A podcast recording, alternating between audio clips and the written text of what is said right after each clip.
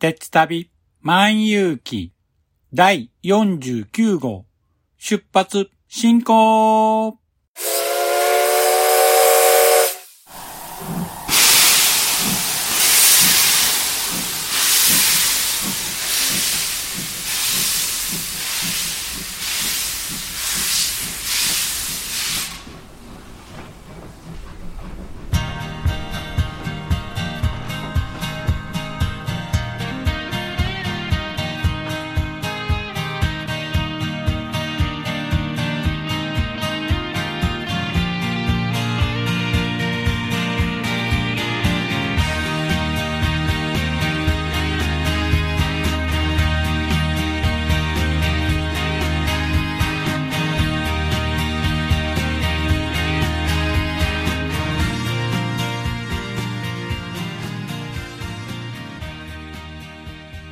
毎度ご乗車ありがとうございます。鉄旅万有記は鉄道と旅好きのしんちゃんが鉄旅についてゆるーく語るポッドキャスト番組です。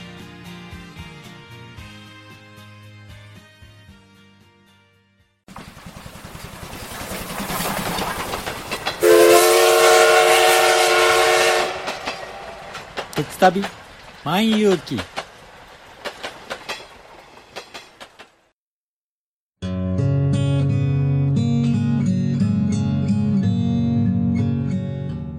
九州に住んでるおばさんが、アニメや映画など、オタク成分たっぷりにお話ししてるよ。北九州の片隅、みんな聞いてね。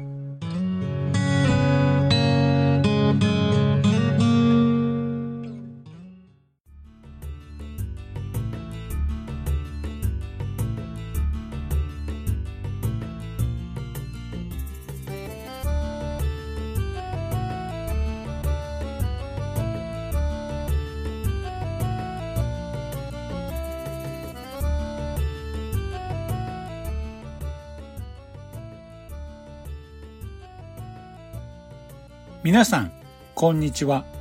鉄旅万有記パーソナリティを務めさせていただきます。しんちゃんと申します。よろしくお願いします。いやー、早いもので、もう8月ですよね。まだまだ暑い日が続いてますけども、皆さんはいかがお過ごしでしょうかこんな暑い中なんですけども、現在、東京オリンピックが行われていますけども、皆さんは見ていますか？日本選手の活躍は素晴らしいですよね。もうメダルラッシュ。もう毎日毎日メダル獲得のニュースが飛び込んできますけども、正直ここまでメダル獲得があるとは思っていませんでした。選手の皆さん、ごめんなさい。オリンピック閉会まであと少しなんですけども、まだまだメダル獲得が期待できそうですよね。頑張れ、日本。さて、今回のお話なんですけども、第45回でお話ししました、越美線の乗車プランを鉄旅してきましたので、今回は、越美線完全乗車の旅前編ということでお話ししたいと思います。では、詳しくは本編で。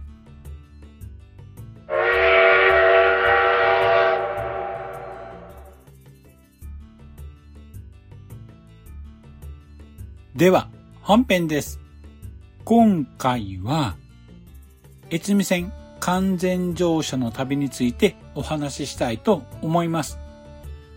この前、第45号でもお話ししました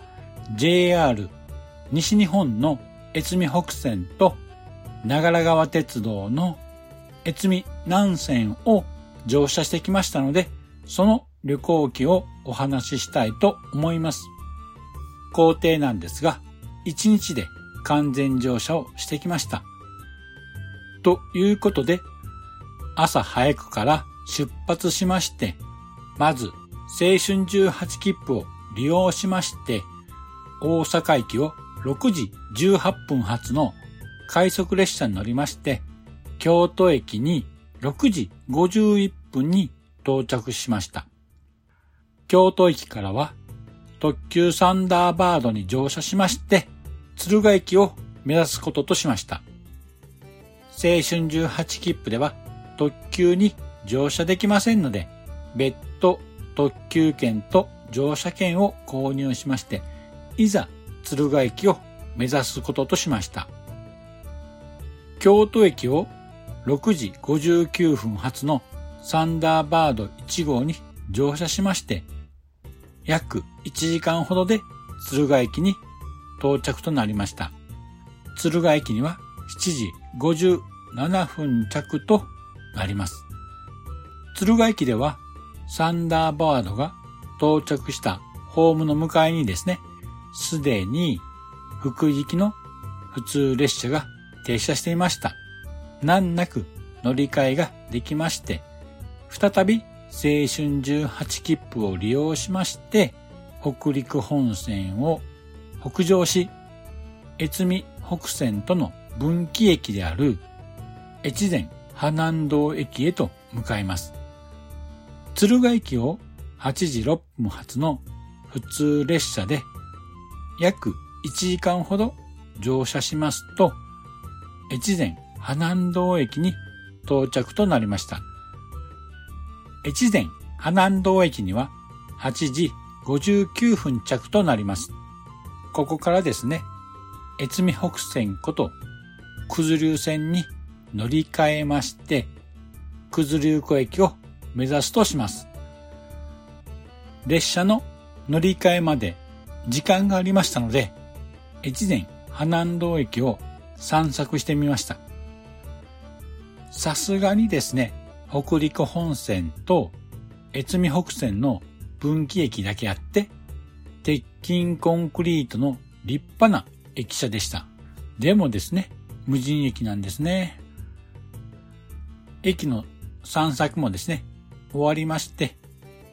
越美北線のホームへと移動しようと思うんですけども、これがまたですね、北陸本線のホーム、まあ駅舎があるホームとですね、越美北線のホームは離れておりまして、歩いてですね、だいたい3分ぐらいかかりますので、乗り換え時間にはある程度余裕が必要かと思います。おまけにですね、現在、駅周辺では、北陸新幹線の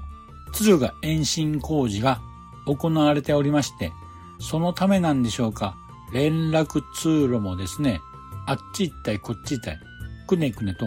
曲がりながらホームを移動することとなります。そして、ホームで列車を待っていますと、9時13分発の九頭竜湖駅行きの列車が入ってきました。たらこ色に塗られた2両編成のキハ120系がホームに滑り込んできました。ローカル線の越美北線なんですけども、2両編成で入ってくるとはですね、意外でしたね。まあ、2両編成と言いましても、ワンマン運転ですので、乗車や降車は1両目の車両で行うこととなります。車内に入ってみますと、意外とですね、これが混んでまして、通勤客や通学の学生さんというよりはですね、まあ私と同じような鉄道ファンらしき方の方が多いように感じられました。ということなんですけども、列車はですね、帝国の9時13分に発車をし、順調に九頭竜湖駅を目指して走行しています。車窓にはですね、のどかな田園風景が広がっていまして、ちょうどこの時期はですね、田んぼもですね、青々とした稲が育っておりまして、緑の絨毯を敷き詰めたかのような車窓が広がっています。列車は一条谷駅を過ぎたあたりから急にですね、山が迫ってくる山間部へと入っていきます。列車は山間部をくねくねと曲がりながら、アスハ川の上流を目指して走っていきます。随分と山の中を走行していた列車なんですが、牛ヶ原駅あたりからは、ようやくですね、視界も開けて、車窓には市街地が見えてきました。その市街地の街並みの奥にですね、小さな小高い山があるんですけども、その山頂には、越前大野城がですね、見えました。この越前大野城なんですけども、この辺りはですね、盆地のため、晩秋になりますと、よく霧が発生するんですね。その霧が発生すると、山の山頂にある越前大野城がですね、あたかも雲の中に浮いているように見えることから、天空の城と呼ばれているそうです。さて、話を戻しまして、列車はですね、越前大野駅に10時4分に到着しました。ここでですね、2両編成の車両の2両目を切り離すことになりますので、12分間停車しました。2両目はですね、折り返して10時13分の福井行きの普通列車となって福井へと戻っていきます。1両目は10時16分発で終点の九頭竜湖駅を目指すこととなります。この時点で車内はほぼほぼ鉄道ファンらしい人だけになってしまいました。列車は大野市の市街地を抜けるとですね、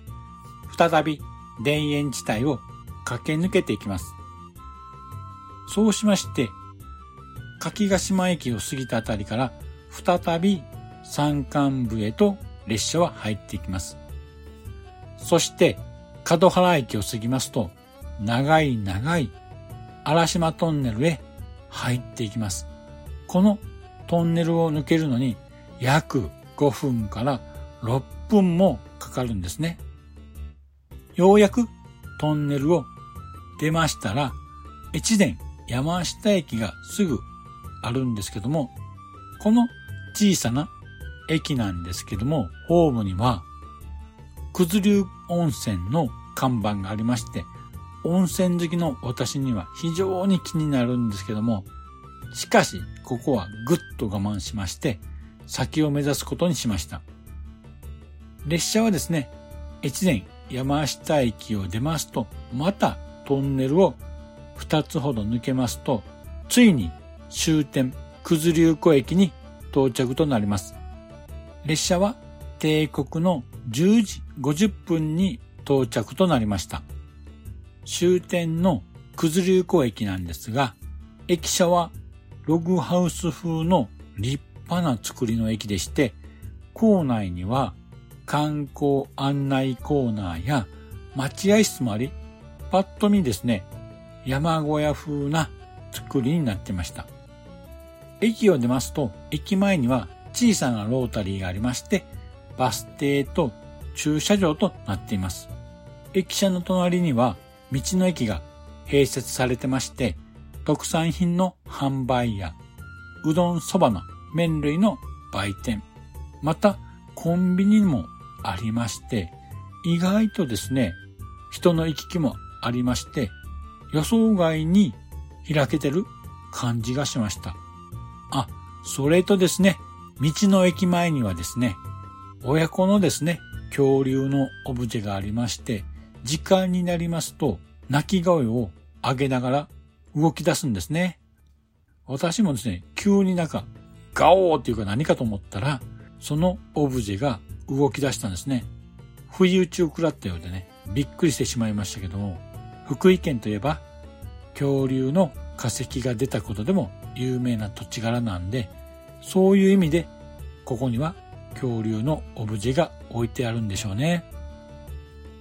さて、ここからですね、未成線となりまして、岐阜県側の長良川鉄道の越美南線の北濃駅までは鉄道がないんで、バスとタクシーで北濃駅に向かいます。まずは大野市営バスで家族旅行村まで向かうこととします。第45号でも話しましたけども、この大野市営バスなんですけども、時間帯によってはですね、デマンド方式と言いまして、前もって電話をして予約をしないと運行しないバスとなっています。私が今回乗る予定のバスもですね、予約方式の時間帯でしたので、前もって電話をしまして予約をしておきました。バスの出発時間は12時20分ということで、出発まで約1時間ほど時間がありましたので、道の駅やコンビニでお昼ご飯を買って駅で食べようと思いまして、いろいろと物色してきました。しかしですね、福井らしい食べ物がですね、なかなか見当たらずにですね、どうしようかなと思案していましたら、ちょうどですね、駅前に喫茶店がありまして、カツ丼の上りが目に入ったんですね。福井といえばソースカツ丼が有名ですので、ならば、そこでソースカツ丼をね、食べようかなということで入っていきました。メニュー表にはですね、おろしそばやカレー、また唐揚げなどが載ってたんですけども、ここはですね、迷わずカツ丼、それもですね、ソースカツ丼を食べようと早速注文しました。出てきたソースカツ丼なんですけども、ボリューミーっていうかですね、もう、丼に覆いかぶさるぐらいの分厚いカツが乗ってまして、とても食べ応えのあるソースカツ丼でした。お昼ご飯を食べ終えて駅に戻り、市営バスが来るのを待っていました。そうするとですね、バス停にですね、ワンボックスカーが入ってきて止まったんですね。ん？これがまさか市営バスかなということで、車に近づきまして、正面を見るとですね、ドドーンと大きく、大野市営バスという文字が見えました。え、これが、このワンボックスカーがバスですか？一応ですね、運転手さんに行き先を確認しました。そうしますと、私が予約していました家族旅行村行きのバスなんですね。まあ、いくらなんでもですね、ワンボックスカーのバスとは思いませんでした。ということで、ワンボックスカーに乗り込みました。市営バスはですね、定刻の12時20分に発車をしたんですけども、言うまでもなく乗客は私一人だったんですね。あまあ、それならば、ワンボックスカーでもしゃあないよなというふうに実感しましたね。さて、市営バスは駅を出発しまして、どんどん人家の少ない山の中へ入っていきました。途中にですね、バス停もあったんですけども、誰も乗ってきません。もう、確かにこのワンボックスカー、何人乗りかな ?7 人乗りぐらいなんですけども、1人じゃですね、十分なほどの広さでしたね。そうしまして、市営バスは15分ほどで帝国の12時35分に家族旅行村のバス停に到着しました。運賃はなんと100円。もうめちゃめちゃ安いですね。ほんと助かります。料金の100円を払ってですね、バスを降りますと、目の前にはですね、これまた私が予約しておいたタクシーがすでに到着しておりまして、すぐさまタクシーに乗り込みました。行き先をですね、郡上市の下西所バス停と告げるとですね、慣れた感じで運転手さんはタクシーをすぐさま出発させました。後でですね、運転手さんにお話を聞くとですね、今までにも同じようなお客さんを乗せたことがあるそうで、そりゃあですね、長良川鉄道の北濃駅へ向かうとしたら、このコースが一番最適なコースで、他にもですね、私と同じような考えで同様のコースを通った方もいても不思議ではないですよね。さて、タクシーなんですけども、家族旅行村を出発しまして、どんどん山奥へ入っていきます。もう道もですね、対向ができないような細い細い道で、本当にですね、このまま岐阜県にたどり着くんだろうかというふうな道をずんずんずんずん入っていったんですね。こちらのですね、心配をよそに、タクシーは約15分ほど走りまして、少し街中というかですね、集落があるところまでやってきました。そう、ここが私が目指していました岐阜県は郡上市の下西署バス停に到着しました。タクシー代なんですけども、120円となりました。うーん、これは青春18切符1回分より高いやんと思ったんですけど、仕方ないですよね。ちょっと徒歩で歩くには距離がありますし、そもそもバスの時間に間に合わないんで、タクシーを使わざるを得ないんですけども、まあまあ、これは仕方ないでしょう。さて、ようやくですね、岐阜県に到着したんですけども、そろそろお時間となりましたので、今回はこの辺にしたいと思います。この続きにつきましては、また次回でお話ししたいと思います。では、エンディングに参りたいと思います。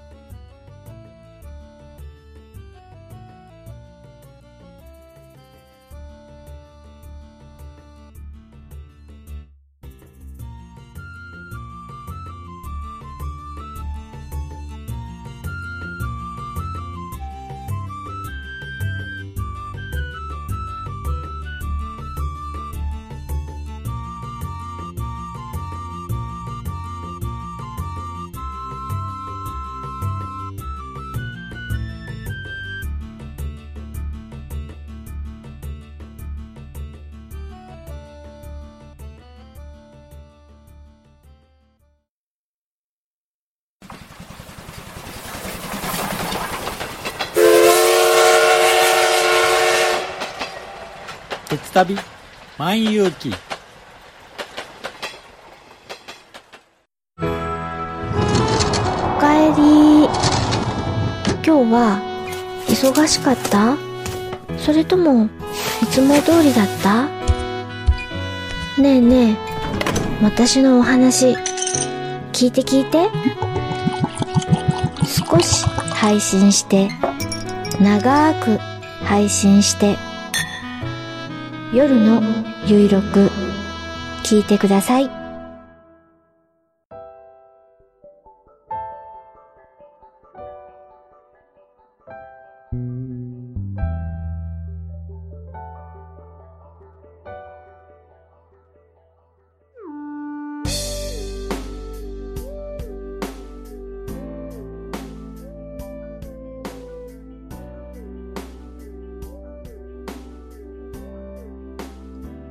では、エンディングです。今回の越美線完全乗車の旅前編はいかがでしたでしょうか？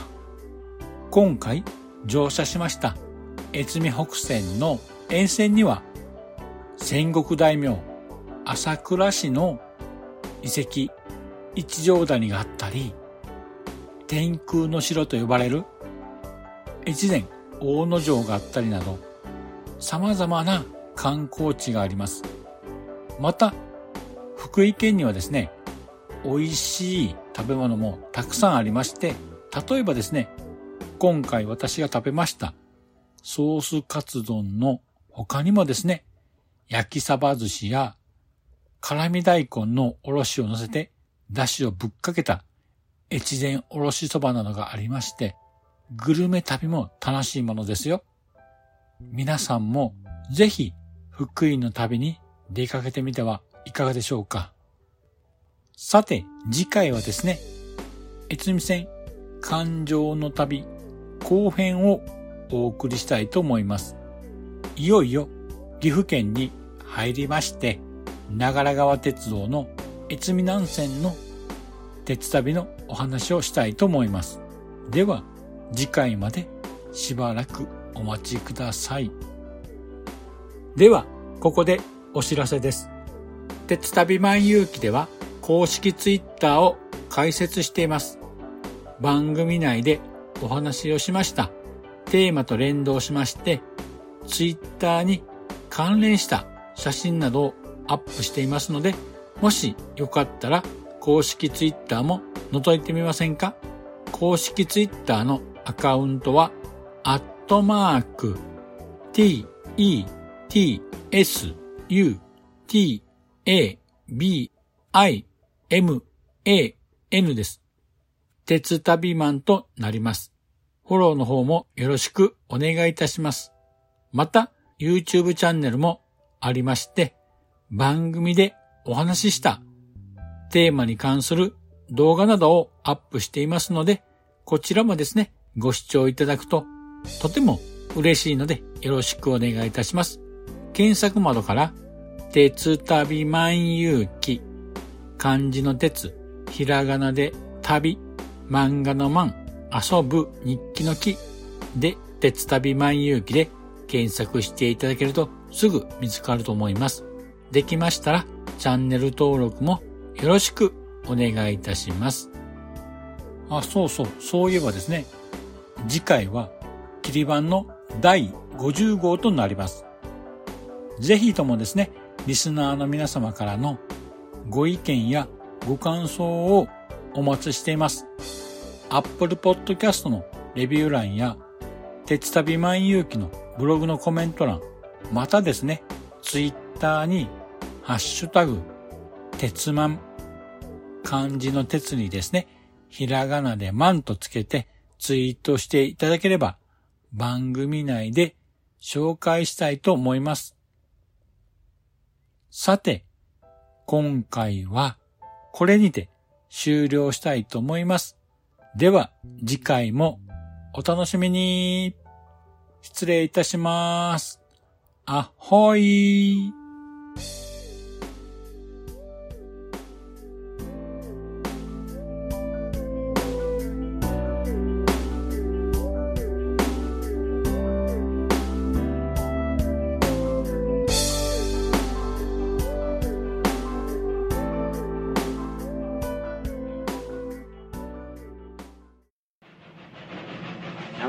ご乗車、お疲れ様でした。まもなく終点に到着いたします。くれぐれもお忘れ物のないように、今一度お手回り品のご確認をお願いいたします。では、またのご乗車を心よりお待ちしております。ありがとうございました。